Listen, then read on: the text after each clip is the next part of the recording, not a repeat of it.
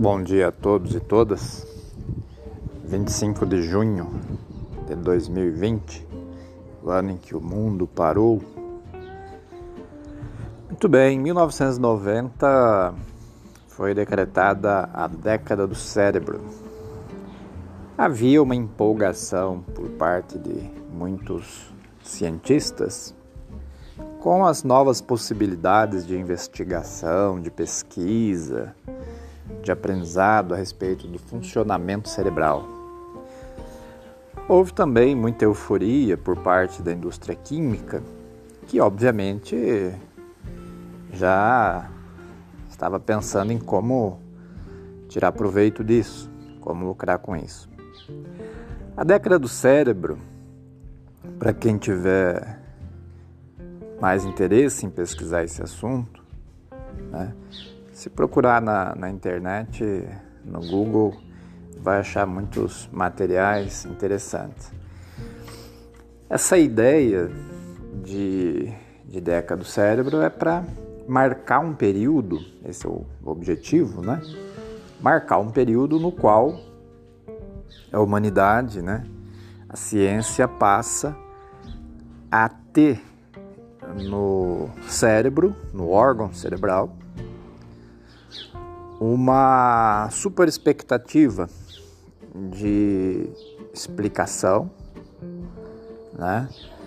uma expectativa de compreensão do comportamento e, naturalmente, uma expectativa de controle também.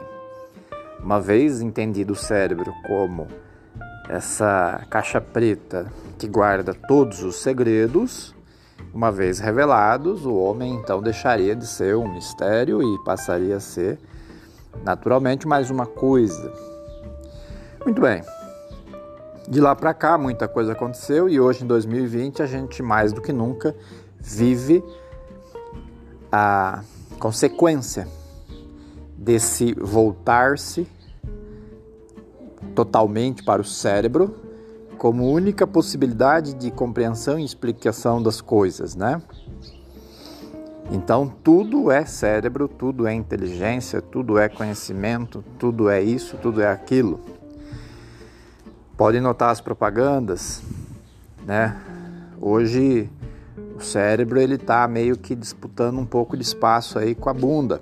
Antigamente a gente sempre chamava atenção comercial de margarina, né? De manhã se tivesse uma bundinha, se o, o, creme dental tivesse uma bundinha, se tudo tivesse uma bunda, né? Isso ia adquirir ali uma certa, um certo destaque. Então isso se falava mais antigamente, né?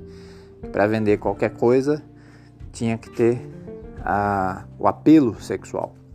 Hoje o apelo ele não é só sexual, na verdade ele não deixou de ser mas ele é um apelo, por exemplo, se vender uma margarina e falar que aquela margarina tem uma vitamina, uma proteína X e que vai fazer bem para o cérebro, esse apelo ele também é muito valorizado no universo comercial.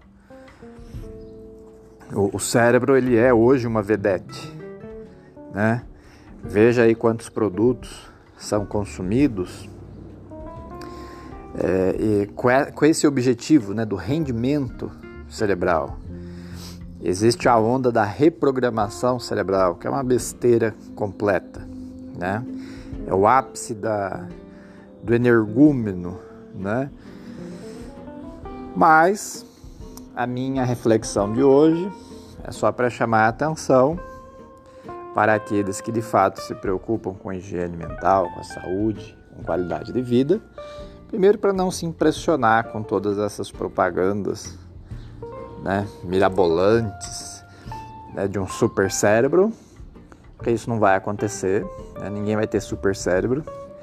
Aliás, o cérebro em si e por si só já é muito super, mas não é isto ou aquilo que vai torná-lo especial. Pelo contrário, dependendo do caminho que se toma, aí é que a coisa não acontece mesmo. Por isso eu tenho me preocupado como profissional, né, como homem da ciência, mas também da religião, em oferecer esses conteúdos que podem sim ajudar na reflexão crítica e nas decisões e tomadas né, de decisões, escolhas que a gente faz em relação aos conteúdos que a gente consome. Então, vou ficando por aqui. Até uma próxima, se Deus quiser.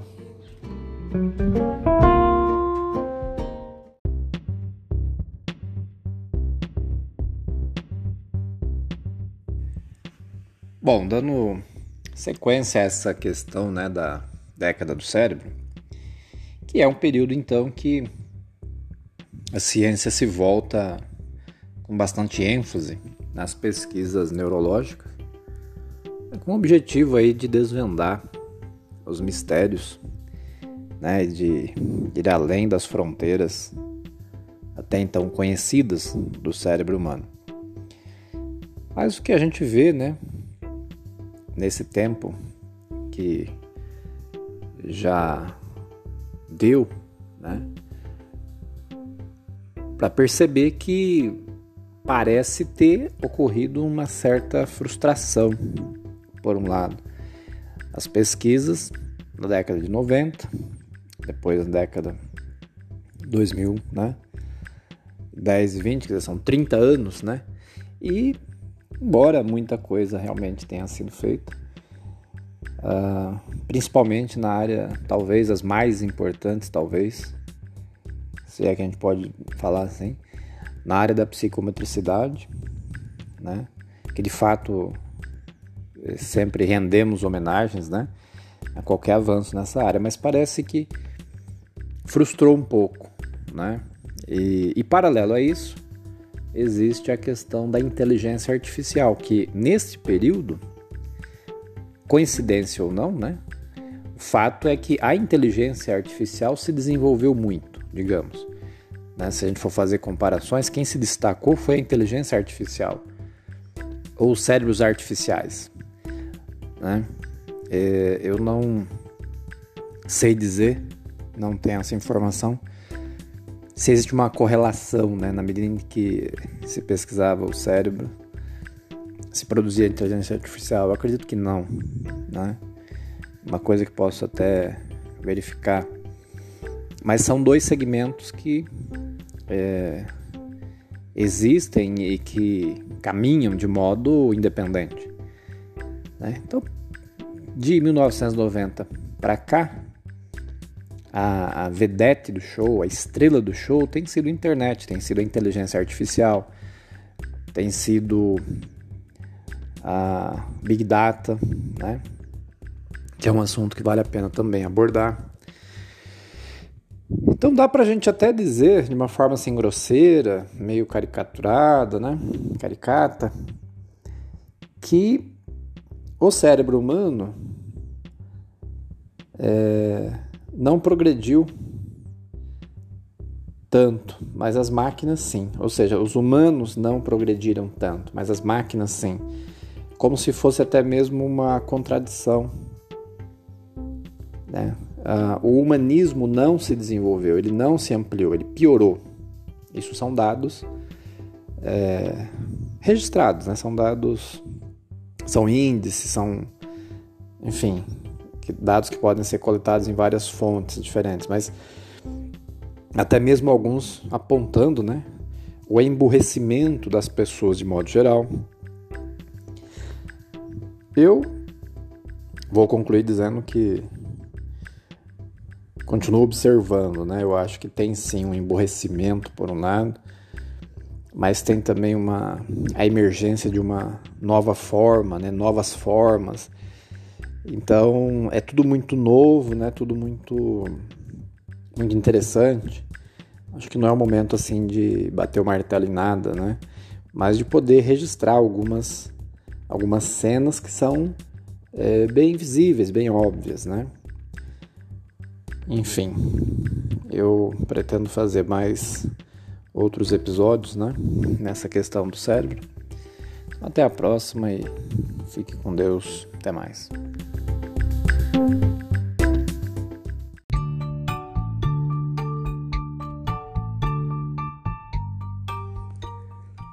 Dando sequência então a essa reflexão né, da questão do cérebro, da inteligência artificial, né? É, eu conduzi um retiro online para um grupo de umas 30 pessoas no mês de junho e esse assunto saiu, né, naturalmente ali na, nas reflexões do grupo, porque a gente no retiro vinha trabalhando a ideia de uma recuperação da sensibilidade é, física e emocional, né? E recuperando essa sensibilidade, consequentemente, estimulando também uma produção é, mental, né? uma produção cerebral mais eficaz, mais eficiente, mais saudável. O, o tema do, do retiro é, são os exercícios espirituais, né? que a gente também pode dizer que são exercícios mentais e emocionais, porque abrange. E a discussão que saiu ali foi muito simples no sentido de uma percepção de que as máquinas estão sendo humanizadas, ao passo que os homens, as pessoas, estão sendo. É, qual é a palavra que me foge agora? Robotizadas, né? Então é importante a gente ter em mente que não é o órgão cerebral que guarda todos os segredos. A neurociência não vai é, conseguir, se for esse aí o caminho, o desejo, né? compreender a subjetividade a partir do órgão em si. Da mesma forma como a gente não pode compreender um programa de computador a partir da análise do, do maquinário, do, do hardware, né? Se eu quiser compreender o programa, o software, tem que entender e pesquisar o software. Software. Né? Então, na questão do comportamento humano, o que precisa ser investigado é a subjetividade. A subjetividade a gente também pode dizer que é uma palavra mais moderna para o que antes era entendido como espiritualidade. Né? Então, a espiritualidade moderna é uma coisa, a subjetividade moderna é uma coisa. E, e eu posso, dentro da minha área, eu vejo que as pesquisas em relação à subjetividade, se é que existem, são muito poucas. Né? Então acho que esse é um registro importante que eu queria deixar também.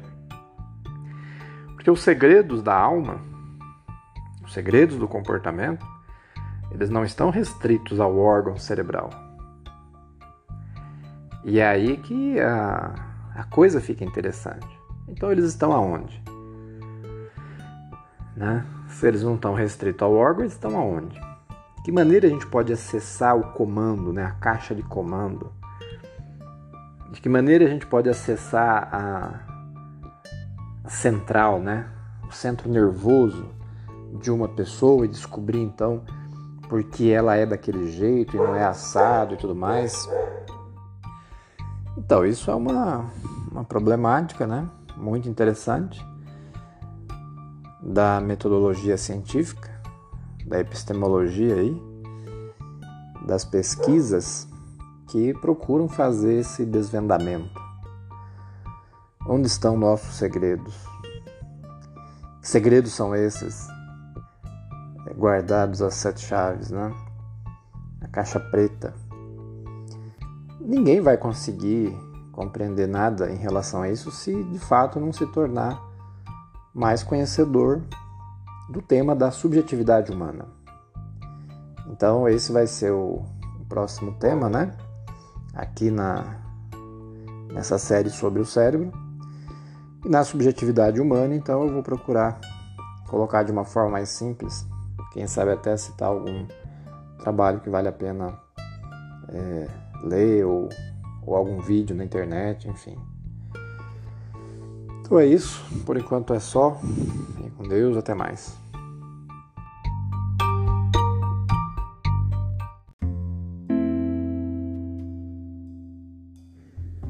Vale a pena fazer um registro né, sobre a situação do, do AA no Brasil em virtude né, da decretação do isolamento social, do confinamento, todos os grupos praticamente deixaram de fazer as suas reuniões.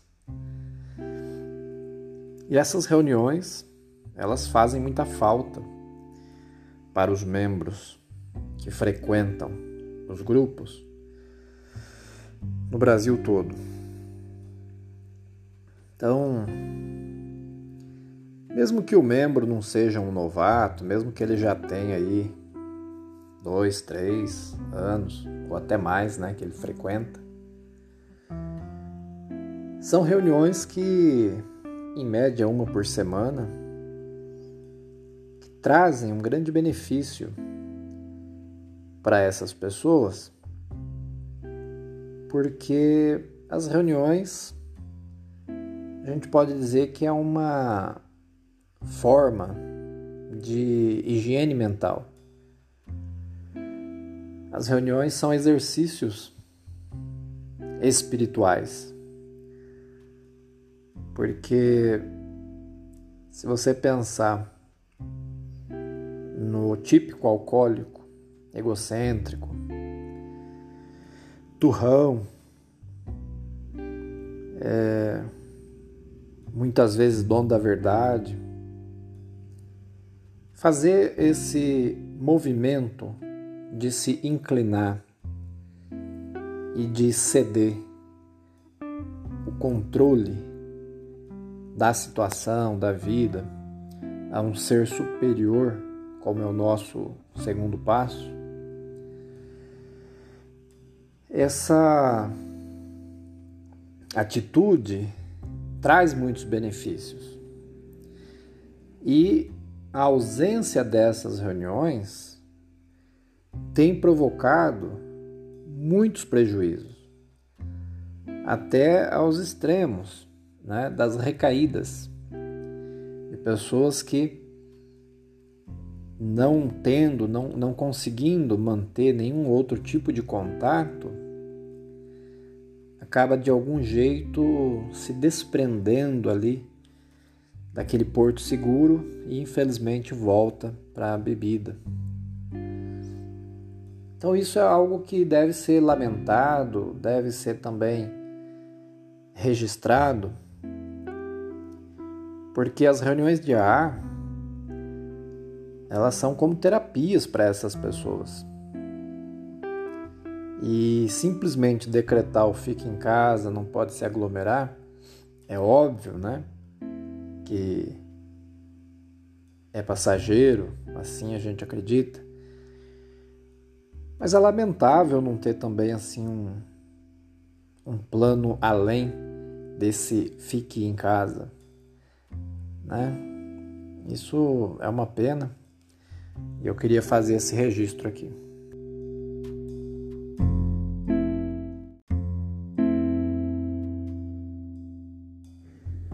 Vale a pena fazer um registro né, sobre a situação do, do AA no Brasil, em virtude né, da decretação do isolamento social, do confinamento, todos os grupos praticamente deixaram de fazer as suas reuniões.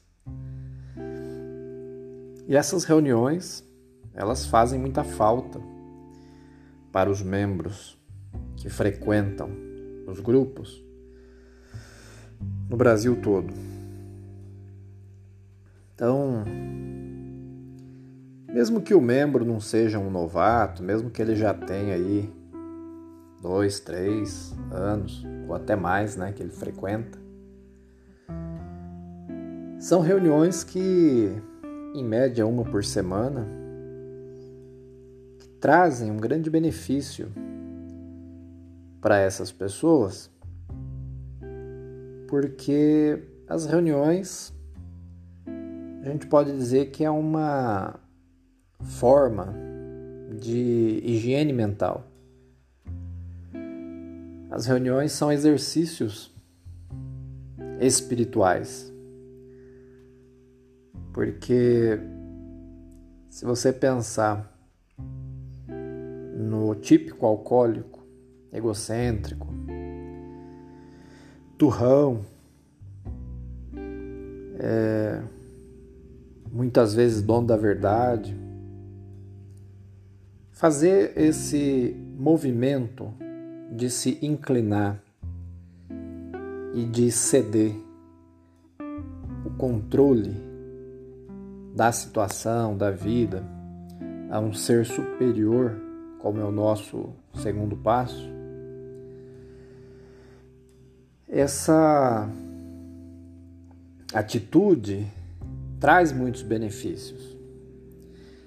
E a ausência dessas reuniões tem provocado muitos prejuízos, até aos extremos né, das recaídas de pessoas que não tendo, não, não conseguindo manter nenhum outro tipo de contato, acaba de algum jeito se desprendendo ali daquele porto seguro e infelizmente volta para a bebida.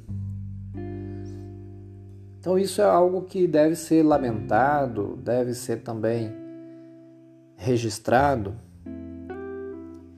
porque as reuniões de AA elas são como terapias para essas pessoas.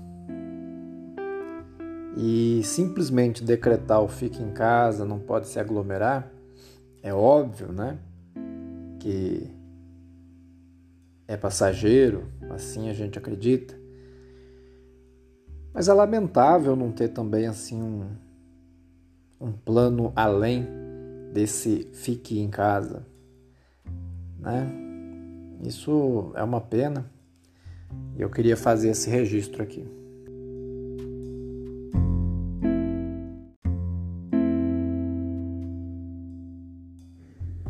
Vale a pena fazer um registro né, sobre a situação do, do AA no Brasil, em virtude né, da decretação do isolamento social, do confinamento, todos os grupos praticamente deixaram de fazer as suas reuniões.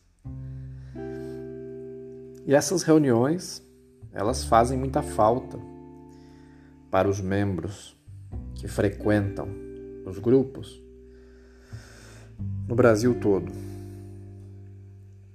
Então,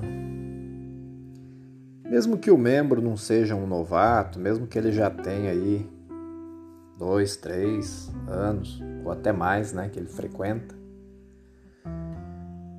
são reuniões que, em média, uma por semana,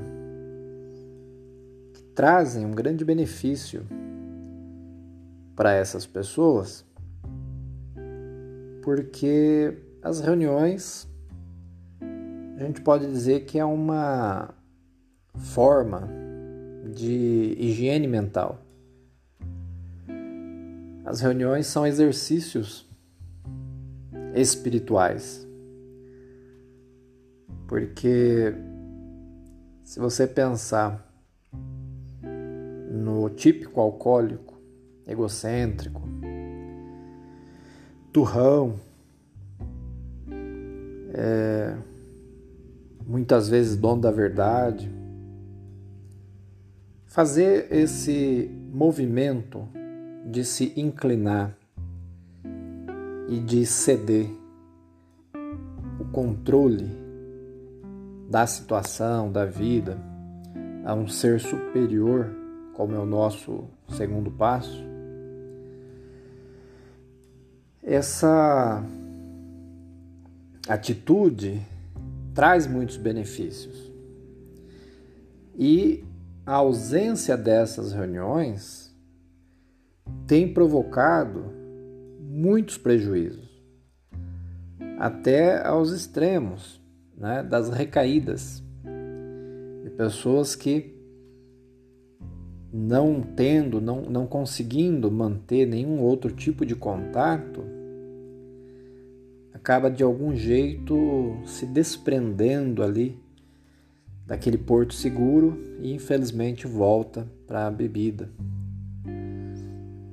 Então isso é algo que deve ser lamentado, deve ser também registrado,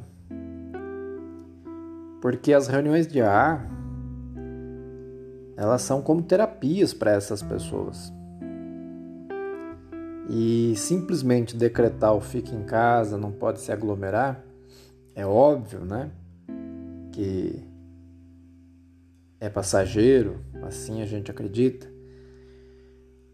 Mas é lamentável não ter também assim um, um plano além desse fique em casa, né? Isso é uma pena e eu queria fazer esse registro aqui.